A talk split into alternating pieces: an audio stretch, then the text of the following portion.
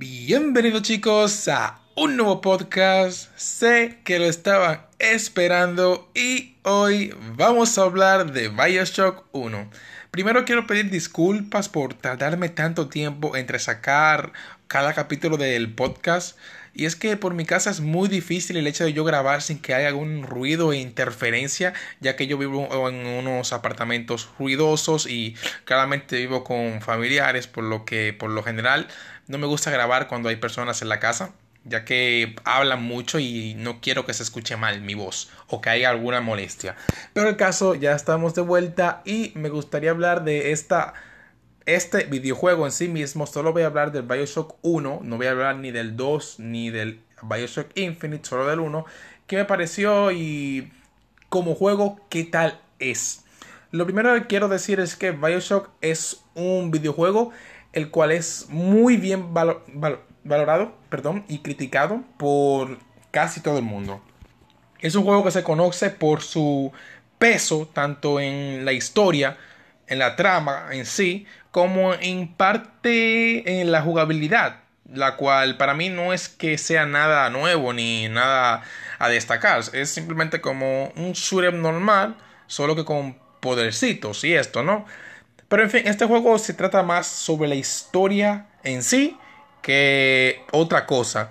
Y realmente el Bioshock 1 no es que me pareciera malo. O sea, no es un mal videojuego, al fin y al cabo para mí, pero debo decir que sí tiene muchísimos errores y que pienso que sí, que es un buen videojuego, porque tampoco es algo que debas adorar como si fuera, qué sé yo, la, la, la venida de Cristo o algo por el estilo, o sea, no es algo para lo que tanto dicen que es, o sea, está, para mí, en parte, está sobrevalorado. Sí, es cierto, tiene una historia que eh, puede llamar a algunos. A mí no me llamó del todo, pero sí me, sí me interesó. Pero no es que diga, uff, vaya, eso que uno estuvo. No, simplemente eh, estaba ahí, estaba bien, me gustó. Me gustaba la temática de la que era la historia, el cómo se ejercía el tema principal que tenía el antagonista, el cual era que un hombre debe de hacer las cosas y no de seguir las órdenes de los demás, que uno debe de ser libre por sí mismo, de hacer las cosas por sí mismo y no esclavizarse. Claro, es un buen mensaje que al fin y al cabo te deja pensando si en verdad el tipo, el antagonista era simplemente malo o era simplemente libre. En fin, lo que, lo que a mí me disgusta de este videojuego que tiene para mí muchos errores, no pocos, muchos.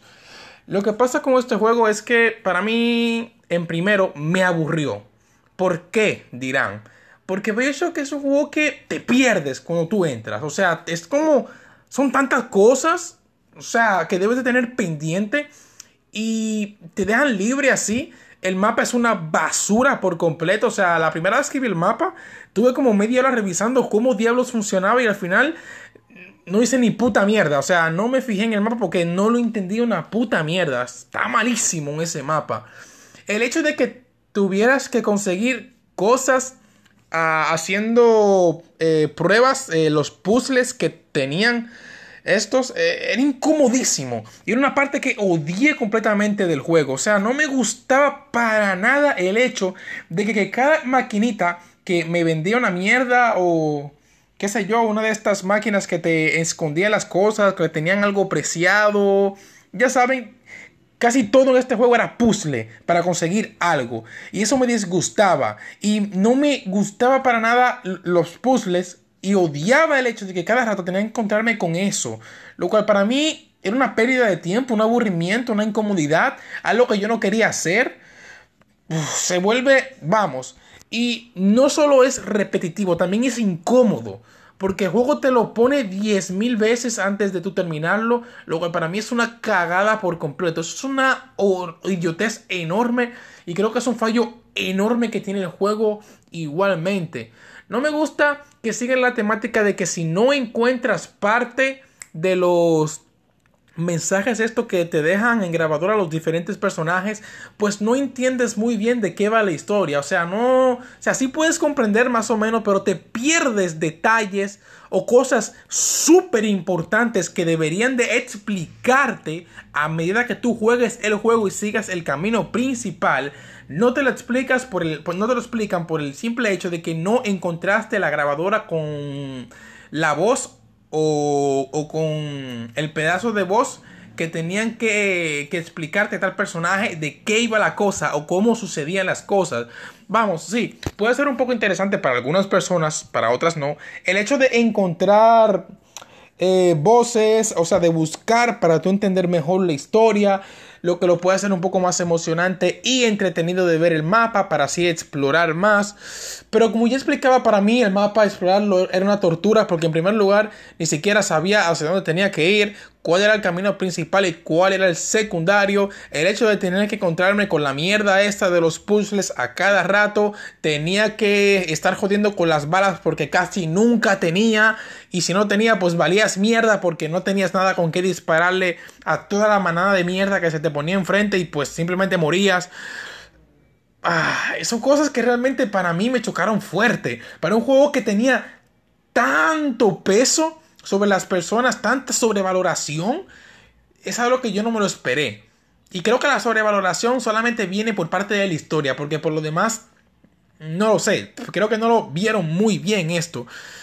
Para mí la jugabilidad realmente no hay nada en que destacar. Es un shooter cualquiera. Lo único diferente, como ya expliqué antes, son que puedes lanzar cierto tipo de poderes eh, que te otorgan eléctricos y estas cosas que van muy de lo sobrehumano, ¿no? Son cosas que te preguntas cómo diablos pudieron existir y cómo es que eso no crea como algún tipo de conflicto interno. O sea, no lo sé, o sea, eres el único que usas esa mierda en el Bioshock 1, nadie más lo usa. Eso, que hay muchísimos enemigos que te lo que hacen es dispararte con armas normales, pero vamos, si puedes lanzar putos rayos de las manos, ¿para qué mierda me vas a hacer un arma? Y te puedes encontrar con estas, estos elixirs que te dan estos poderes en cualquier parte del puto juego, lo cual para mí es como un fallo en la trama, un poquito. Pero tampoco quiero ser tan quisquilloso porque no es como que yo solo gustar de algo perfecto ni nada por el estilo, así que no, realmente no es algo a lo, a lo que deba de criticarle, solo es un punto curioso, ¿no? Pero en fin, me gusta muchísimo el cómo se ve el juego. La temática de una ciudad debajo del agua es brutal. Y que no se viera como, o sea, te piensas que es como algún tipo de de la ciudad esta que Atlantis, ¿no? Dice, uff, Atlantis o algo así, pero no, realmente se siente como una ciudad normal, pero debajo del agua. Y realmente te crees que todo funciona bien y que realmente es una ciudad que opera bajo el agua y que hubo personas viviendo ahí. Es algo realmente fantástico. Y como se ve el juego, a pesar de haber sido lanzado en, los años anteriores del 2010, creo que 2004, 2003, no, puede que más, no me acuerdo en verdad, pero es una brutalidad realmente cómo se ve el juego, se ve maravilloso, o sea, pues disfruté de esto muchísimo. Lo malo es que el juego tiene tantas partes que como se parecen, en fin, el entorno del juego es más o menos un poquito sombrío. Todo gris, porque es una ciudad debajo del agua, tiene los colores oscuros, destacan más que los claros, y realmente te puedes llegar a acostumbrar muy rápido a ver cómo luce todo. O sea, te exploras, qué sé yo, te das dos horas de exploración. Y básicamente lo que vas a ver después va a ser lo mismo, pero con variaciones, ¿no? Por lo cual, un punto negativo y un punto positivo. El juego se ve magnífico, pero lo malo es que te llegas, te llegas a acostumbrar muy rápido y sientes que inclusive estás viendo parte de lo mismo que ya viste anteriormente. Al menos esto para mí, ¿no? Es mi gusto. Váyanse a la mierda que no quiera, que no piensa como yo, o vea otra crítica. En fin, me gusta también el hecho de que, como ya dije antes, la historia tiene partes buenísimas y hay conversaciones en el juego que son brutales y tiene mucho peso. O sea, es, es brutal esto realmente, es magnífico. Hay algunas conversaciones que te dejan pensando, son conversaciones profundas, filosóficas y que realmente te, te, te hace plantearte cómo son las cosas en la vida en verdad. Y creo que esto en parte es a lo que le gusta a todo el mundo los juegos de Bioshock, que es, es como un, como una explotación mental al ellos hablar y decir cosas que son Si juegan el juego verán esto. Yo porque no quiero dar ningún tipo de spoiler. Pero es brutal realmente. La calidad, la calidad eh, gramatical al momento de las conversaciones eh, y de todo. Tanto con todos los personajes, no solo con el antagonista principal.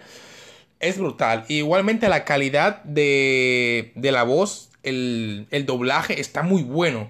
Yo jugué el juego en español total el español latino y está buenísima. La traducción está muy bien implementada, por lo cual es algo que puedes jugar sin ningún tipo de problema con la traducción normal. Eh, como ya había mencionado de la jugabilidad, no tiene nada que destacarse aparte de los podercitos. Lo cuales son más o menos variados, sí. Me gustan mucho los poderes que hay.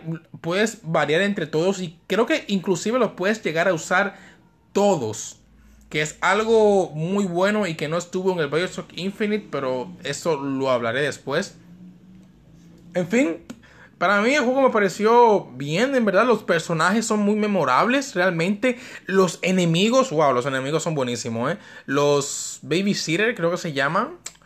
Um, o creo que se me perdió el nombre, no, no, no me acuerdo realmente cómo, cómo se le llamaban a esos enemigos. Son los que tienen, son como los robots que tienen como una especie de taladro en la madre gigantes. Son muy destacables. Realmente cuando te enfrentas a ellos, sientes que te estás enfrentando a una mierda muy seria, pesada, grande. Eh, que te da miedo, joder. Es buenísimo. Cada vez que había una mierda esa me asustaba. Y decía, mierda, como diablo le voy a dar a esto. También la variedad de armas que pueden haber es buenísima. Hay muchísimos como lanzamisiles, lanzagranadas, eh, ametralladoras ya saben, todo tipo de armas que te suelen presentar cualquier shooter. Y las formas en que puedes eh, matar a estos enemigos o derrotar son muy variadas, depende realmente de ti. Al combinarlos con los poderes o al combinar las distintas armas que puedes ir recolectando, lo cual para mí es buenísimo igualmente. Eh, realmente creo que ya, realmente no tengo nada más que hablar. Como ya mencioné, para mí no es un juego que Simplemente tú dices, uff, qué juegazos, uff, la última de la maravilla, qué historia, uff. No, es un juego que estuvo bien, tuvo sus partes malas, al igual que tuvo sus partes buenas, pero realmente es un muy buen juego. Yo lo puedo recomendar, realmente, aunque debo de admitir que me aburrió. Hubo muchísimas partes que me aburrieron. Muchas, no pocas, muchas. Eh, por distintas razones. Pero sí, después de que le agarré como el truco y, fui perseverante, me enganchó. Y lo terminé y me gustó.